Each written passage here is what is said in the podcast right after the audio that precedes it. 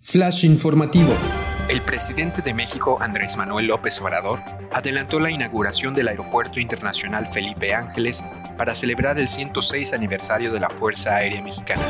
La Junta Nacional de Seguridad en el Transporte, la NTSB, determinó que la causa del accidente del 26 de enero del 2020, en el que falleció la leyenda del baloncesto Kobe Bryant, fue debido a que el piloto del helicóptero tomó la decisión de volar bajo las reglas de vuelo visual en condiciones nubladas lo que resultó en una desorientación espacial y pérdida del control de la aeronave.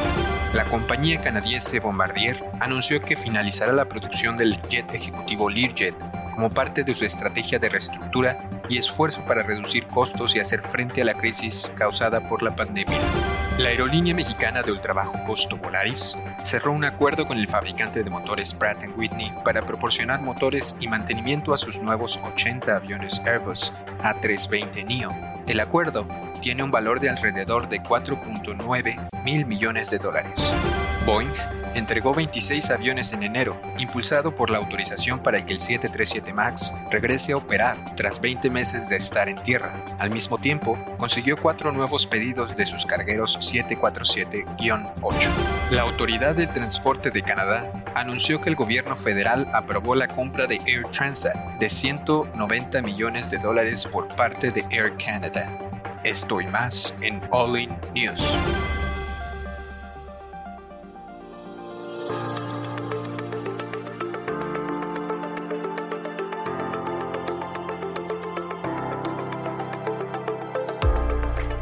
Estás escuchando All In News, el resumen semanal de noticias de aviación en español.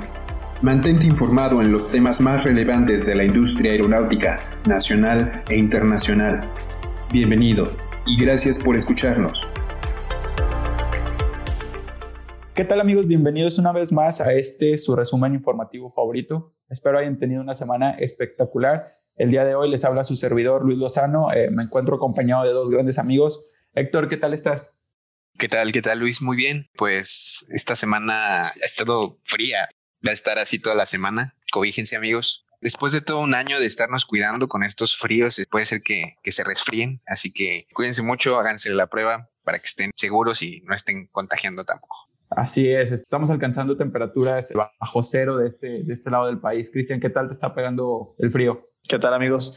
Pues, pues bien, la verdad, eh, aquí en casita, tapadito, mientras no nos hagan salir de la casa, todo está bien. Así es, bueno, pues sin más, ¿les parece si comenzamos con las notas de, la semana? Porque miren, en la semana anterior, el, el pasado 10 de febrero, en el marco de las celebraciones de, del Día de la Fuerza Aérea Mexicana, eh, se inauguró la primera etapa del proyecto del aeropuerto de Santa Lucía, el evento consistió en inaugurar algunas, algunas nuevas instalaciones militares eh, y lo interesante fue que se realizaron por ahí vuelos de exhibición donde las primeras aerolíneas comerciales aterrizaron en el aeropuerto. Eh, la primera fue Viva Aerobús, después le siguió Volaris, estuvo también Aeromar y TAR. Cada vez estamos más cerca de que este proyecto sea una realidad. A los que apoyaban al, al, al proyecto de Texcoco, nos tendremos que ir haciendo la idea, ¿no? De este nuevo aeropuerto. Es que a ver, pues. A ver, platiquemos, debatámosla, porque sí, sí tiene muchos temas. A ver, tú, Héctor. Pues miren, van a la mitad. Creo que han cumplido con el tiempo que tenían estimado, pero pues también hay que entender que pues le urge acabar eh, al presidente este proyecto, porque pues se lo propuso, y lo tiene que terminar dentro de su mandato, ¿no? Algunos dicen que está un poco inflado el precio, hasta no ver, no creer, y sobre todo que sea un, aeropuerto pues funcional, ¿no? Porque si no va a terminar siendo como, como Toluca, que no sé, está al 30, 40% de su capacidad de operación. Y hasta donde entiendo, o sea, a pesar de que en este evento hubo participación de aerolíneas, no es como que ya tengan rutas programadas o les interese realmente para otra cosa que no sea un aeropuerto secundario porque el problema está ahí todavía. O sea, estas soluciones están pensando porque pues ya el aeropuerto que tenemos ahorita en la Ciudad de México, pues ya está llegando pues a sus, a sus límites. Estaban pensando en, hacer la Terminal 3 y, bueno, en dónde se van a estacionar aviones, este, está llegando a su capacidad máxima. Y por eso se estaba pensando hacer originalmente el NAIM, el nuevo aeropuerto allá por Texcoco. Y ahorita con este aeropuerto hemos visto algunas cosas que han salido de improviso, como eh, la montaña que tienen enfrente, este, los restos prehistóricos y de historia que tiene el lugar. Y sobre todo también eh, siento que el punto más importante no es nada más eh, las instalaciones y la infraestructura del aeropuerto, sino la infraestructura del lugar. O sea, yo me acuerdo hace dos, tres años, cuatro años, que ahí se hacía este, la FAMEX, ¿no? Yo me acuerdo haber ido y de verdad, o sea, había dos hoteles en todo el lugar. Sí, es complicado. Y la infraestructura que tiene el lugar no está preparada para un lugar así. O sea, no nada más hoteles, sino eh, hay que hacer nuevo drenaje, hay que traer este conectar, de alguna manera la luz. con la Ciudad de México. Lo, complicado ahorita es el, traslado, cómo conectarlo a la Ciudad de México, ¿no? Eh, lo de esta semana fue la inauguración de una primera etapa de instalaciones militares, por así decirlo. Eh, se tiene previsto que para el siguiente año, en marzo del 2022, estén terminadas las instalaciones eh, del aeropuerto del, del, área civil.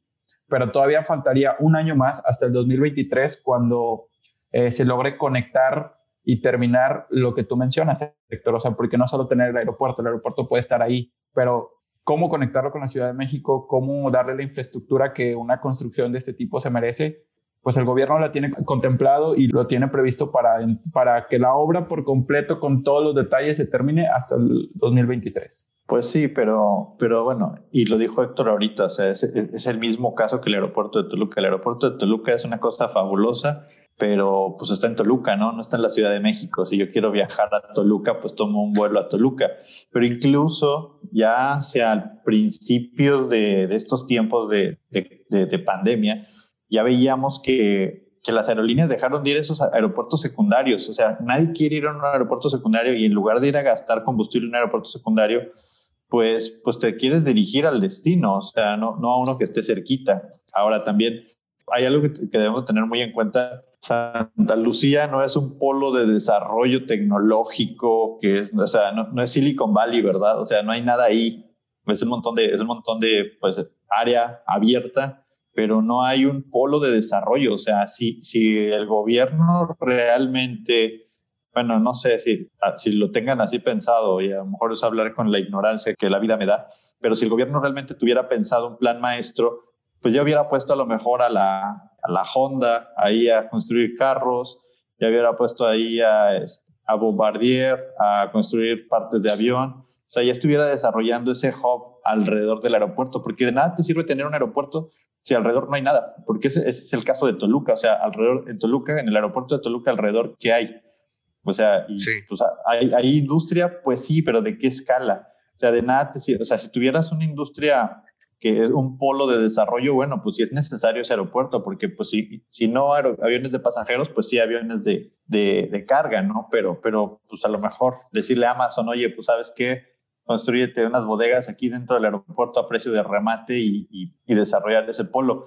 Yo siento, yo siento en lo muy personal que ese aeropuerto va a pasar a la historia como un aeropuerto nada más polémico que se construyó, pero al igual que Toluca, pues va a ser muy difícil de desarrollar. Y, ya vimos, o sea, acuérdense, Interjet nació en Toluca, Volaris nació en Toluca, pero pues terminaron llegando a la Ciudad de México. O sea, realmente el punto B en la vida es conectar con la Ciudad de México. Entonces, guarden este tweet.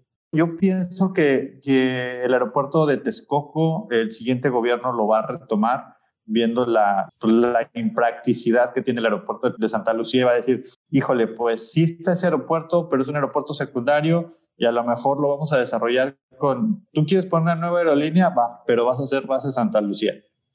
Ahorita estábamos hablando de aerolíneas nacionales que, bueno, de alguna u otra manera le tienen que responder, pues, bonito al presidente. Pero ¿tú crees que una, un Qatar o un, no sé, Virgin o cualquier aerolínea que quiera venir, digamos, a hacer turismo, va, va a querer a ese aeropuerto secundario. Se, se, parecen muchas cosas al aeropuerto de Toluca. El aeropuerto de Toluca es un aeropuerto muy bonito que tiene, o sea, le invirtieron mucho, pero aparte de ser un aeropuerto secundario, tiene eh, algunos peros o algunas cosas que, que los mismos pilotos preferirían evitarse. O sea, por ejemplo, en el aeropuerto de Toluca pues está el inconveniente de que está demasiado alto, ¿no?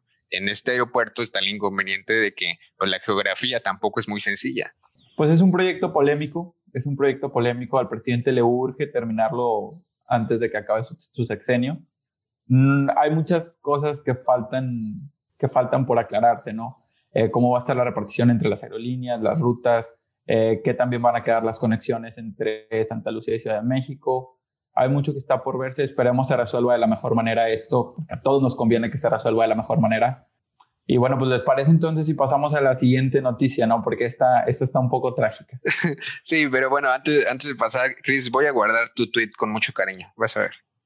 No, no, sí, guárdenlo, guárdenlo. O sea, realmente, en verdad, deseo que todas las aerolíneas vuelen en Santa Lucía. Lo único que me gustaría entender el por qué.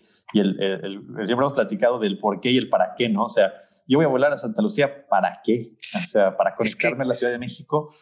No, no, o sea, no, no lo entiendo. O sea, creo que es un proyecto completamente desconectado de la necesidad actual y, les voy a decir una cosa, realmente hoy por hoy ya no hay una necesidad, o sea, el COVID hizo que el aeropuerto de la Ciudad de México dejara de tener ese conflicto de slots, ese conflicto de horarios, ¿por qué? Porque ya no hay tantos vuelos, entonces ahorita el otro aeropuerto pues tampoco es necesario, incluso pudo haber dicho la, la presidencia de decir, ¿saben qué? Pues ahorita eh, ya no es necesario, vamos a ponerle pausa, pero, pero bueno, tenemos para hablar de eso como un año, ¿no? No, no se bueno, eh, ya pasando a otros temas, este, hablando de, del accidente trágico que tuvo Kobe Bryant el año pasado en, un helicóptero en California, pues ya salieron las declaraciones oficiales de la, de la NTCB.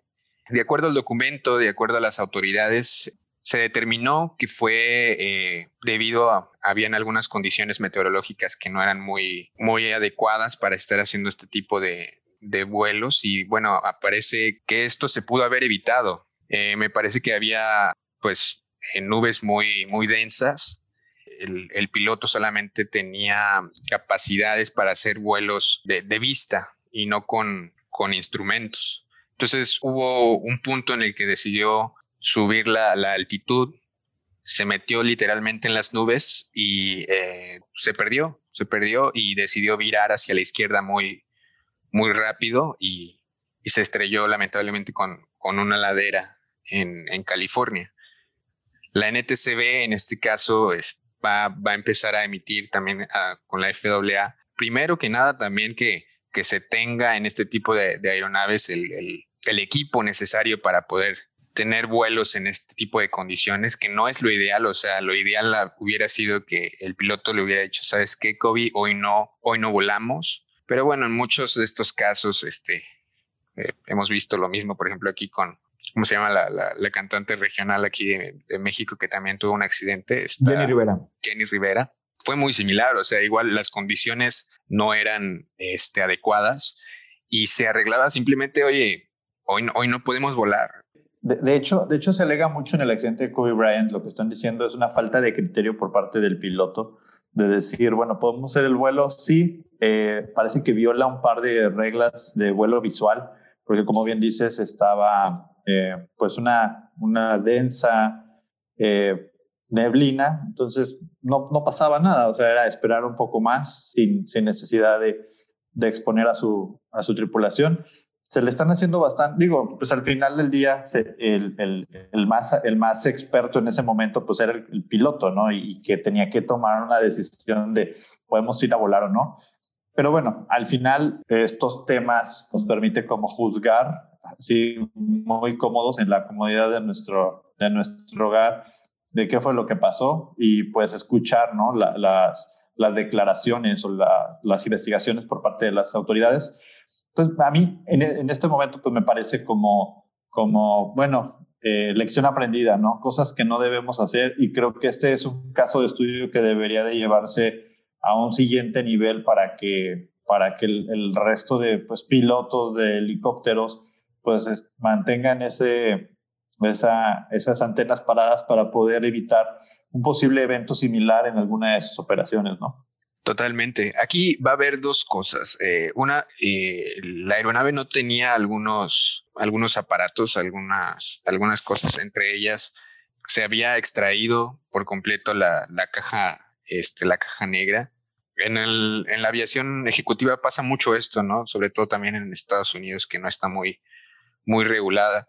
Uno eh, es eso. Y dos, pues toda la parte de, de factor humano, ¿no? Este, el entrenamiento de, de los pilotos de estas aeronaves para que en condiciones así, eh, en donde pierden el sentido de la orientación, puedan entrenarse en esos escenarios, ¿no? Pues en donde lamentablemente suceden este tipo de, de, catástrofes. Este tipo sí, acuérdate que en Estados Unidos, bajo los requerimientos de operación, eh, no necesitan una, una aprobación, o sea, o sea, el mismo FAR te permite no, no, utilizar una CBR, no utilizar una FDR, pues, son menos requisitos y menos requerimientos, entonces es este, a veces un poquito contraintuitivo, ¿verdad? Pero bueno, es un tema de regulación y creo que poco a poco se va a ir, se va a ir resolviendo. Sí, otra de las cosas que también eh, parecen interesantes en este, en este accidente es eh, la nueva ley eh, que implementaron el año pasado, la ley Kobe Bryant, que lleva el nombre del, del basquetbolista, de la estrella. Y bueno, es prácticamente porque el primer socorrista que, que, llegó a la escena tomó fotografías y uh, las estaban utilizando para, para otras cosas y, y esta ley indica que, que, que, se puede eh, ser declarado si, si esto sucede, si el primer socorrista, si las primeras personas que llegan al, lugar este, toman fotografías o, o, o, simplemente esparcen información, este podrá ser declarado culpable de, de, delito menor y puede recibir una multa de hasta mil dólares. Esto también fue un tema, ¿no? Este en su momento. Oigan, bueno, y por otro lado les traemos una noticia, ahora sí que esta es la de ocho columnas, donde Bombardier anuncia el cese de producción del Learjet, este icónico avión que se venía produciendo desde los años 60. Eh, deja de producirse como parte de un programa de reestructuración que tiene Bombardier, donde pues ha venido presentando pérdidas bastante importantes. Con este cese de producción, eh, Bombardier eh, espera tener que cortar al menos 1.600 empleos en alrededor del mundo, de toda la cadena de suministro. Y bueno, pues se espera eh, salvar al menos 400 millones de eh, dólares anualmente para llegar a un acumulado eh, en 2023 de, de pues, pues, un ahorro bastante, bastante bueno, ¿verdad? Para, para esa compañía. Como sabemos, eh, Bombardier ha hecho una reestructuración de su compañía, donde ha venido quitando productos, servicios y que, que, que, históricamente venía fabricando, tales como la serie C que le vendió a Airbus, la venta eh, histórica que acaba de hacer hace un par de semanas a Alstom, donde se deshace de la parte de, ferrocarriles y de transportes ferroviarios. Y, la venta de su fábrica en el norte de Irlanda, que, pues, eh, que era donde fabricaban parte de la sala de las aeronaves que se le vendió a esta compañía americana Spirit Aerosystems. Esta es eh, la que le provee los fuselajes de 737 a, a, Boeing y algunas otras partes. Entonces, con esto, pues hace eh, un, un, movimiento importante, ¿verdad? Donde, pues, a partir de eh, 2021, Bombardier ve un año como un año de transición, donde se está buscando enfocarse en desarrollar un jet de negocios eh, grande, como es el Global, eh, Global 6000, el Global 7000, son sus grandes apuestas, ya que el mercado de jets pequeños cada vez es más peleado por empresas como eh, Cessna o Textron, por Embraer, que pues cada vez está empujando más el, el mercado y es más agresivo y mejores precios. Entonces, eh, Bombardier lo que hace es salirse de ese mercado, dejar de, pues a lo mejor ese, ese huequito para irse a pelear por, por el huecote, ¿no? Por aviones más grandes que dejan más dinero. Sí, otra cosa interesante que estábamos viendo y a todos aquellos que les interese el tema de las acciones, eh, vemos una caída importante en las acciones de Bombardier, donde el precio de la acción al día de hoy está en 10 pesos con 50 centavos, esto es como medio dólar. Digo, es una, es una manera de reestructurarse. Eh, viendo los estados financieros de Bombardier, pues se ven pérdidas eh, año con año, año con año. O sea, los vamos viendo, los revisamos. Pues este año no es la excepción. Tienen una pérdida neta de 337 eh, millones de dólares versus el año 2019, donde tuvieron una pérdida neta de 1.7 mil millones de dólares. Eh, pues esta reestructura y se espera que les ayude a, a poder pues terminar de, de, de, subsanar estas pérdidas, eh, pagar deuda y reestructurar la compañía, que, que si bien antes era una compañía de, de muchos, eh, de muchos ejes para producir, ahorita se va a convertir en una eh, compañía netamente de aviación privada. Eh, la semana pasada igual hablábamos de una nota muy similar de lo último que sucedió con la venta de la parte ferroviaria. ¿Tú crees que esta estructura, este plan, lo tuvieran contemplado desde, desde que empezaron con la serie C? ¿O realmente la situación eh, pandémica, la situación del COVID, también haya afectado y haya hecho esta reestructura pues mucho más agresiva, ¿no? No, yo creo definitivamente que la, la pandemia ha sido ese, ese, vamos a decirle, ese driver que ha generado tomar acciones, porque eh, la industria pues se, empieza a, a contraer, eh, el gusto del cliente empieza a cambiar y pues definitivamente empezaron con la serie C y pues de ahí se fueron desprendiendo cosas, o sea, también eh, el estar perdiendo dinero tampoco se puede estar perdiendo dinero todos los días, ¿verdad? Entonces creo yo que, que, pues por ahí viene y, y la, la, pandemia lo único que hizo fue terminar de darle ese empujoncito para que se atreviera, ¿no? Así es, o sea, acentúa los problemas. La reestructura de Bombardier era previa a la pandemia. Ella habían hecho movimientos importantes en su, en su estructura financiera, pero bueno, esto del COVID viene como a, a dar el último tiro, ¿no? A, a acentuar la situación para, para todos. Así es. Sí, y pues a ver, eh, no es como que estés vendiendo una parte chiquita de tu empresa, ¿no? O sea, realmente yo creo que ahorita ya tiene menos del 20% de, del tamaño que tenía hace un año. Sería interesante ver qué porcentaje de, de lo que vendió se esté utilizando para pagar deuda y otra, pues yo creo que está pensando también a, a, futuro, ¿no? O sea, no vamos a salir de, de, estos números tal vez dentro de dos años y no sé si los vayan a guardar para poder seguir operando con nada más este, este modelo y en qué vayan a invertir esto, o sea, si nada más para poder que la, que la compañía pueda sobrevivir o realmente se vaya a invertir tal vez en un desarrollo de, de tecnología o no sé, para el globo. Habrá que tenerlo en el radar y, y pues desearle lo mejor, ¿no? Realmente, yo creo que es lo que todos este, deseamos para, para Bombardier y para la, para la industria. Así es, pero bueno, pasando a otras noticias, Cristian, por ahí traías la nota de, de, Volaris, ¿no? Si no mal recuerdo, es que creo que la nota la traía Héctor, ¿eh? pero déjenme, déjenme reviso. Sí, sí, la traigo yo. Este, pues miren, eh, prácticamente Volaris llega con una, a, un acuerdo con Pratt Whitney, este fabricante eh, reconocido de, de, de, motores y es porque prácticamente va a renovar su flota. Eh, ya el próximo año le van a empezar a llegar estos, estos nuevos este, aviones de Airbus los A320 NEO. Y bueno, llegó a un acuerdo este, para sus 80 aviones nuevos. Va a adquirir eh, 134 motores para estos, para estos aviones. Y llegó un acuerdo de nada más y nada menos por 4.9 mil millones de dólares con, con Pratt Whitney. Y este pues es un acuerdo que seguramente pues va para largo, ¿no? Y ellos están ya pensando a futuro. Este acuerdo ya lo tenían pensado desde, desde el año pasado. Y bueno, a, a, Volaris le ha estado yendo bastante bien con el mercado regional. Y a pesar de que es una inversión, pues muy grande, 4.9 mil millones de dólares. En este caso, esta aerolínea mexicana dice que para mediados de julio ya van a estar estables económicamente. Desde diciembre de, del año pasado han estado en operaciones del 90%, lo cual es impresionante en momentos de pandemia, ¿no? Y, y, va a crecer muchísimo, o sea, una nueva flota de 80 aviones nuevos. Estábamos hablando del pedazo de mercado que se va a quedar con el mercado regional de aquí en México después de lo que pasó con Interjet. Viva Aerobús y Volaris, yo creo que son los que los que van a quedarse este, con, este, con este mercado. Y bueno, está respondiendo a las nuevas necesidades. No sé cómo están las acciones, pero se ve, se ve prometedor, se ve prometedor el crecimiento que tienen prospectado Volaris para los próximos tres, cuatro años. Así es, así es. Bueno, y en otras noticias traíamos por acá, ahora sí lo de que Boeing inicia el año con números positivos. No sé eh, si nos puedes ayudar un poquito ahí, Luis. ¿Qué, qué, claro, miren. ¿Qué sabemos?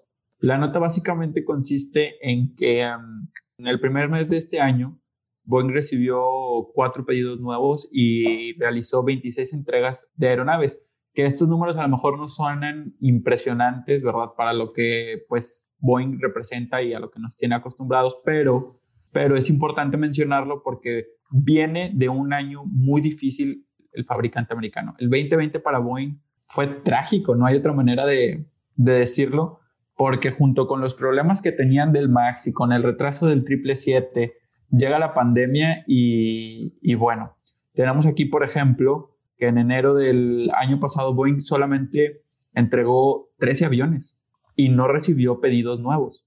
En otros años, en otros eneros, es cierto que ha entregado 30, 40, 50 aeronaves, pero este año resalta que, bueno, poco a poco se va recuperando, ¿no? Y, es buena noticia. Eh, tal vez no sean los mejores números en su historia, pero poco a poco representa, pues, un regreso de este fabricante. Así es. Y definitivamente eh, la buena noticia con la certificación del 737 MAX ayuda. Sin embargo, pues por ahí también tenemos algunas otras notas donde dicen que el caso de Emirates pues está cancelando o aplazando la entrega de los triple siete de los folded wings y pues eso también le sigue pegando de cierto modo a, a Boeing. Yo, yo en lo personal veo un mercado un poco complejo para Boeing Company. Si podemos ver la, la acción de Boeing, si, si, bien se está recuperando, sigue viendo este, este mercado donde los pasajeros o la gente ahorita está haciendo una mejor evaluación de qué es lo que quieren hacer, los destinos a los que quieren visitar, las cosas que, que han puesto como prioridad, una, como ellas, la, la salud. Eh, pienso que es un, un escenario de, de, muchas oportunidades y de repensar un poquito, pero sí veo que los números de, de, de, estas armadoras grandes, un Boeing, un Airbus, van a ser números complejos, ya que las aerolíneas están experimentando un muy mal momento y pues pareciera que esto, eh, esta recuperación eh, se extiende, a, según los analistas, hasta por ahí del 2026, ¿verdad? Para, para todas las aerolíneas. Entonces, eh, nos, queda, nos queda un poco más, un poco de tiempo. Por último, traemos una nota eh, de, de, esta aerolínea Air Transat, esta canadiense, que pues ha venido con algunas pérdidas alrededor de, pues, de su modelo de negocio. Ah, como sabemos, hace un, el mes pasado, en enero, se, el gobierno de Canadá prohibió el vuelo de aerolíneas canadienses a México y el Caribe para evitar la propagación de, del virus. Y con esta medida, pues finalmente la aerolínea eh, bandera, una de las aerolíneas bandera de Canadá, Air Transat, decide poner en tierra sus, pues toda su flota y cancelando temporalmente todos sus vuelos regulares. Eh, Air Transat tenía vuelos en, hacia Acapulco, Cancún, Cozumel, Huatulco, Puerto Vallarta, obviamente el Caribe, destinos como Cuba, Haití, Jamaica, Puerto Rico, Dominicana y las islas de, San Martín y, allá en Santa Lucía, ¿verdad? Entonces, esta aerolínea, pues, eh, vuelve a tener como un replanteamiento de, qué va a hacer a partir de ahora. Y pues lo que se publica recientemente es que eh, Air Canada va a comprar Air Transat. Air Transat, con esta, esta historia que tenía desde fundada en 1996 con un total de 35 aeronaves, va a ser absorbida por Air Canada. Y este acuerdo pues se anunció desde agosto de 2019, pero pues ahorita con la situación y con el, con el panorama actual mundial ha hecho que pues se agilice un poco más y pues vamos a ver probablemente a Air Transat ya como, como una filial más de este monstruo llamado Air Canada. Oye, esto es importante porque también era una de las aerolíneas bandera de Canadá, ¿no? Y la adquisición de esta aerolínea por parte de Air Canada podría parecer pues algo triste, pero realmente que una aerolínea como Air Canada se fortalezca de esta manera, creo que es algo positivo, pero pues sí, sí es importante, ¿no? El, el que esta aerolínea eh, Air Transat pues se, se está despidiendo y el año que viene lo que habíamos platicado, ¿no? Que se van a hacer estos hubs y al final Sabemos que en este país y en todos lados estamos en contra de, del monopolio, pero pues es, es, es como, como va a funcionar ahorita, ¿no? El, la industria, ¿no? Y no nada más esta, sino las, las grandes corporaciones cada vez van a, a tomar este, este tipo de oportunidades. Ah, este, el, el, pez grande se va a ir comiendo al chico. Sí, sí, sí. Luis, eh, ¿tienes alguna otra nota o algo que quieras agregar acerca de esto antes de pasar a la, a la nota curiosa? No, adelante. Creo que estamos acercándonos al final de, de esta edición del podcast. Pues bueno, eh, amigos, queremos también hablar acerca de eh, el nuevo Air Force One. Este nombre se le había dado a, los aviones presidenciales de Estados Unidos, ¿no? Y de hecho ya Nat Geo está preparando un, programa especial para la construcción de este, de este nuevo avión presidencial. Y bueno, es histórico, ¿no? Eh, los últimos dos aviones que, que se han estado eh, utilizando son los 747-200 modificados desde hace 10 años se viene eh, pensando en pues tener un, nuevo avión presidencial. Obama los ordenó desde el 2009. Trump hizo algunos cambios y ahorros y ahora pues el presidente Biden eh, sería el primero que va a volar en ellos. Desde 1910 fue cuando se generaron los primeros viajes presidenciales con Theodore Roosevelt. Este avión era el Douglas. El primer avión dedicado este, en 1945 fue el el Douglas C-54, se le apodaba la vaca sagrada, y después este, fue reemplazado por un C-118, un, un Liftmaster, un, también un Douglas eh, DC-6 modificado por militares. Se mantenieron en la misma línea, ¿no? Este Douglas, después un Lockheed eh, Constellation, este era apodado el Columbine 2, este fue el primer avión que fue eh, apodado ya con, con el indicativo Air Force One el Columbine 2. ¿Tendrás el año en el que el apodo comenzó a...? Eh, 1959, con el presidente Eisenhower. Este... Y de este hecho, de hecho, no se pierdan nuestro, nuestro nuevo podcast que vamos a hablar del Constellation. Es una nueva cápsula que vamos a estar teniendo, habla, hablando reseñas de aviones y dentro de esas reseñas aparece el Constellation.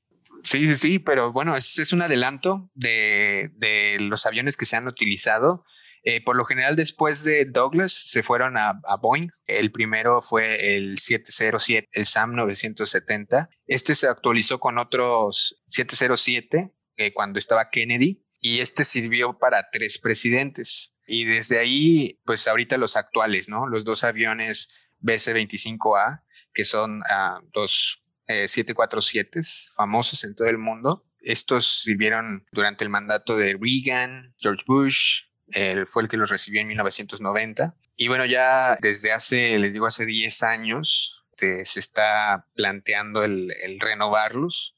No sé qué vaya a pasar con los, con los de ahorita, pero pues son demasiado especiales, ¿no? Como para ir a la chatarra. Yo creo que eh, los van a jubilar pronto. No, de ley, de ley van, a, algún, de ley van a, un museo, ¿no? sí, o sea, por ejemplo, el, el SAM 970 están en, en, el Museo de, de Seattle. Algunos están en los museos de la Fuerza Aérea en Ohio. Este nuevo avión, eh, por ahí tienen, ¿cuánto cuesta? 55 mil millones de dólares. Nada más. y nada menos.